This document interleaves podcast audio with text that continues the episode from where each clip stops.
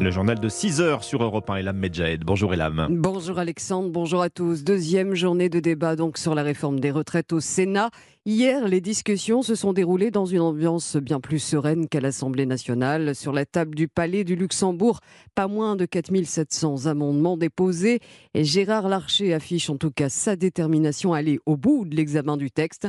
Le président du Sénat qui espère voter le report progressif de l'âge légal de départ à la retraite de 62 à 64 ans. Mesure pour rétablir l'équilibre financier du système de retraite menacé par un déficit de 13 milliards d'euros en 2030.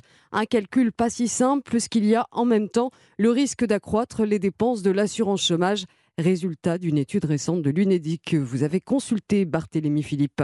Oui, l'UNEDIC a comptabilisé 100 000 chômeurs supplémentaires âgés de 60 ans et plus entre 2010 et 2022 en lien avec le passage de la retraite de 60 à 62 ans. Repousser l'âge de départ fait donc augmenter le nombre de seniors sans emploi et selon l'économiste Michael Zemmour, le projet de réforme du gouvernement aura le même effet. On peut compter entre 150 000 et 200 000 personnes supplémentaires qui ne seront ni en emploi ni en retraite, c'est-à-dire soit au chômage indemnisé, soit au RSA. Plus de demandeurs d'emploi, ce sont des dépenses d'assurance chômage qui augmentent mécaniquement. L'exécutif le reconnaît, mais le député de la majorité, Marc Ferracci, préfère insister sur les recettes induites par la réforme. Une partie des personnes dont on a augmenté l'âge légal vont être maintenues en emploi. On ne peut pas se focaliser uniquement sur les dépenses d'assurance chômage, puisqu'il y a également des recettes qui seront liées au fait que plus des seniors seront en emploi et paieront donc plus de cotisations chômage. D'où la nécessité d'améliorer le taux d'emploi des seniors, car 100 000 chômeurs qui retrouvent un emploi, c'est un milliard d'euros dans les de l'État.